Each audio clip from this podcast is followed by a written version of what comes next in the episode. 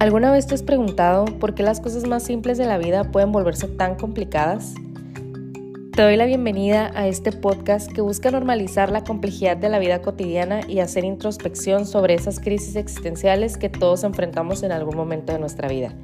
En este espacio nos vamos a sumergir en conversaciones sin filtros y vamos a reflexionar sobre las experiencias comunes que muchas veces pasamos por alto desde las pequeñas alegrías hasta las más grandes incertidumbres.